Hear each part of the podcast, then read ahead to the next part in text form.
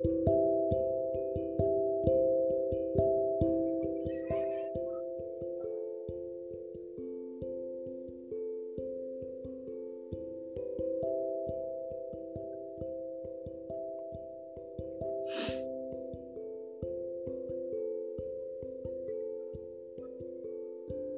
ンドの魅力と最新情勢についてお伝えするポッドキャストインドの衝撃。案内の広瀬です、えー、今回はですね震災絵本についてえお伝えしようと思います。まあ、震災というのは東日本大震災なんですけれども、えー、この震災の絵本ですねをえヒンディー語で、え紹介する活動をしているインド在住のヒンディー語の翻訳家菊池智子さんと一緒にお伝えしていこうと思います。えー、菊池さんよろしくお願いします。よ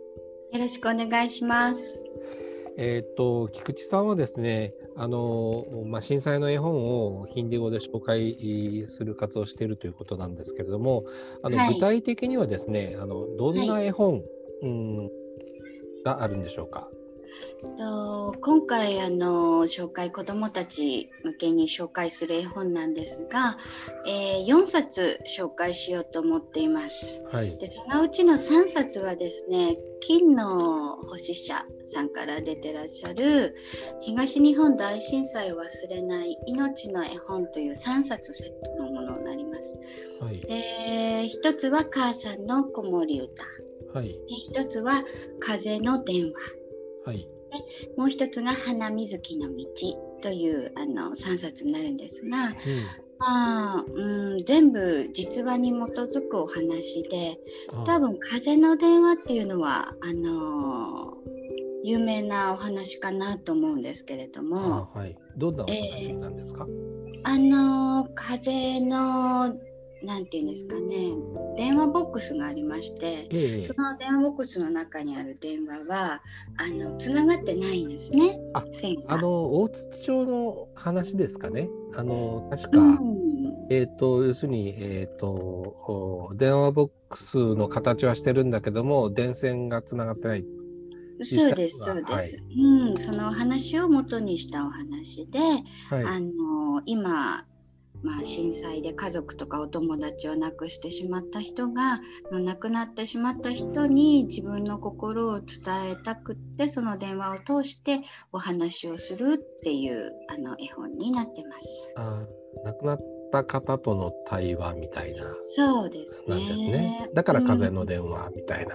タイトルになってる、ねうん、そうですね。風に乗せてあの自分の気持ちを伝えたいっていうのがあのメインのコンセプトになってますね。で子供向けなのでそれも全部動物が出てくるうさぎだったりタヌキだったりっていう動物が出てきて動物の子供だったり動物のお母さんだったり。はい。はい、そういう形になってますね。まあ震災だからやっぱりなんていうか生々しい被害のことよりも子供にはあの子供が分かるような絵本になってるっていうことなんですかね。そうですね。震災をもとにはしてるんですけれども何、うん、て言うんですかね。うんそう言わなければまあわからないかもしれないですね。あの、うん、その、うん、怖いこととかを前面に出しているわけではないので、うん、でもう一つの子守歌お母さんの子守歌っていうのもあの熊の親子が、はい、あのキャラクターなんですけれども、えー母さんがあの嵐が来て森に嵐が来ていなくなってしまってで、はい、お母さんの子守歌を子どもたちが思い出してお母さんはいつも優しくしてくれてたねっていうのを思い出すお話になってるんですけれども、これも実話にあの基づいてまして、あのちょっと忘れちゃったんですけどあのランドセルの会社がやっている企画で、はい、ランドセルを買った時にそこに手紙がついてるんですよね。でその手紙にお父さんお母さんがその日のランドセルを買った小学校に入ったばっかりの子どもの様子をお手紙に書いてそのランドセルの会社にそのお手紙を返すんですね。うんそうするとそのランドセルの会社が100日後かな、何日か後ちょっとすいません1000日後か忘れちゃったんですけどそれを返してくれるんですよ。あうん、でそれその話があってーええ。その本当の実話っていうのはそのお手紙お母さんが書いたお手紙が震災前にお母さんがそのお手紙を書いたんですね。で、はいはい。震災でお母さんは亡くなってしまったんですけどええそのお手紙が子どもたちのところに帰ってくるんですね。あでその子供がそれを読んで、うんお母さんがいつもお姉ちゃんのお手伝いしてくれてありがとうねって、うんお母さんがお手紙に書いてるんだけれども、うんそのもらったお姉ちゃんはいつもお母さんに悪態ばかりついててお手伝いもしなくってすごい後悔してるって言って泣いてしまうんですよねそのうんうんうん。うん本当の話の中ででそのお話を聞いた作者の方がそれをもとにこの子守歌お母さんの子守歌っていうのを書いたっていう、うん、だから一つ一つお話にこうバックグラウンドがあって全部本当のお話に基づいているお話になってるんですね。なるほど。なんかあの、えっ、と、日本の絵本だと、こう、えーまあ、読み聞かせてもらってっていう、あの、イメージは湧くんですけども、実際にこのヒンディー語にしたときは、どんな感じになるんですか？ちょっと、あの、よ、よ、聞かせていただければ、感じがつかめるんで。すけど、そうですね。今言ったあのやっぱり風の電話から紹介させていただこうかなと思うんですけれども、はい。この中でタヌキの弟が出てくるんですね。はい。で、お兄さんは亡くなってしまったんですね。そええの震災、震災ですけど、この中ではあのまあ嵐か何かちょっと何で亡くなったかっていうことは明確に説かれてないんですけれどもええ亡くなっちゃったのでお兄ちゃんにあの自分の気持ちを伝えに電話するわけですね。で「お兄ちゃんどこに行っちゃったの?」って「お母さんお兄ちゃんどっかに遊びに行ったって言ってるけどいつ帰ってくるの?」僕一人ぼっちで寂しいよ。僕いい子にしてるから早く帰ってきてってお兄ちゃんにその風の電話で訴えるっていうところの部分をちょっと紹介しようと思います。はい。ですかलोमड़ी का बच्चा फोन उठाते ही बोलने लगा हेलो भैया तुम कहाँ हो जल्दी से वापस आ जाओ माँ ने मुझे बताया कि भाई खेलने के लिए कहीं दूर चला गया है मुझे अकेला अच्छा नहीं लगता मेरे साथ खेलने आओ। मैं अच्छा बच्चा रहूँगा, पक्का। जल्दी से वापस आ जाना भैया। मैं इंतज़ार कर रहा हूँ।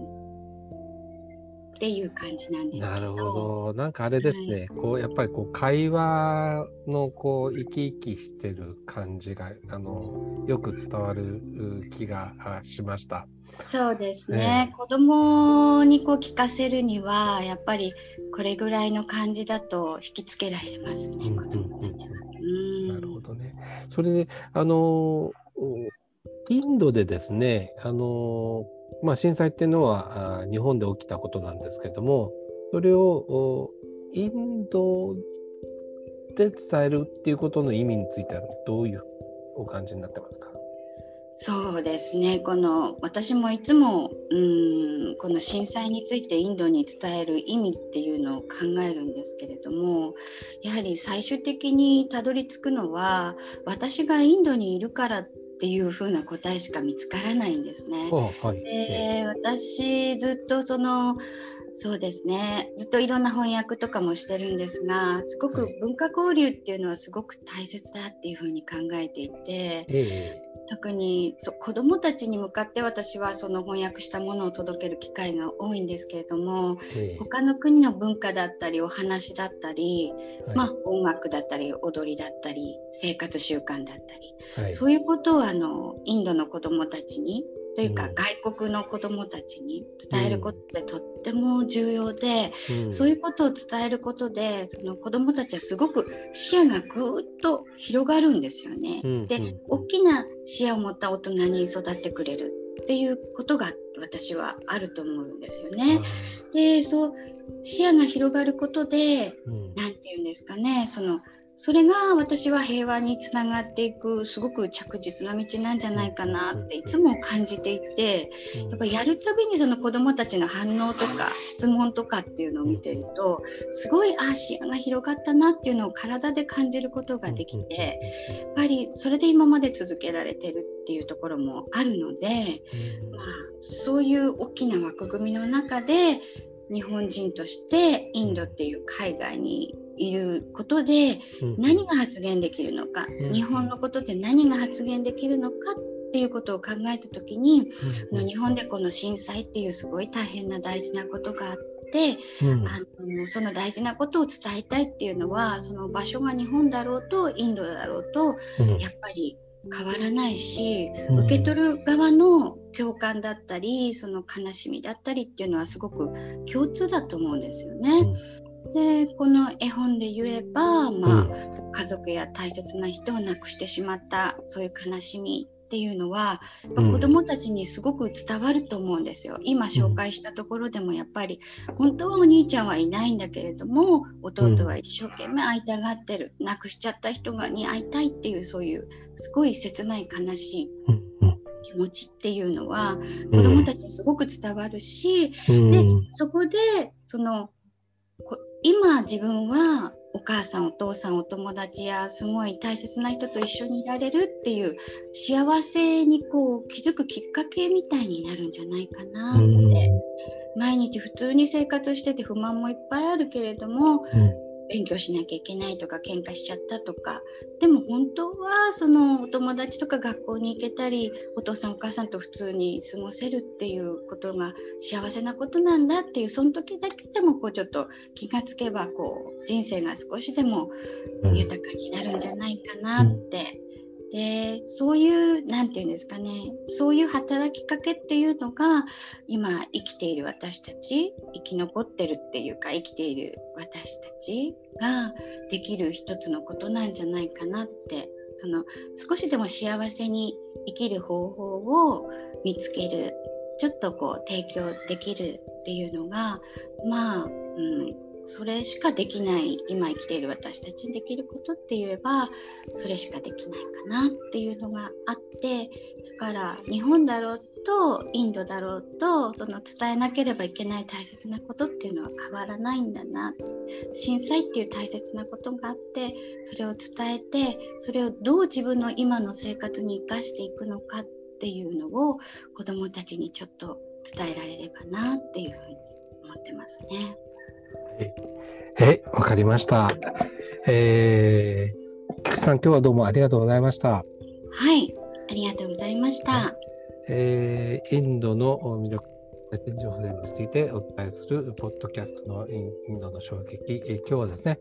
えー、東日本大震災の絵本をヒンディー語で紹介する活動をしている翻訳家の菊池智子さんとお伝えしました。ではまた。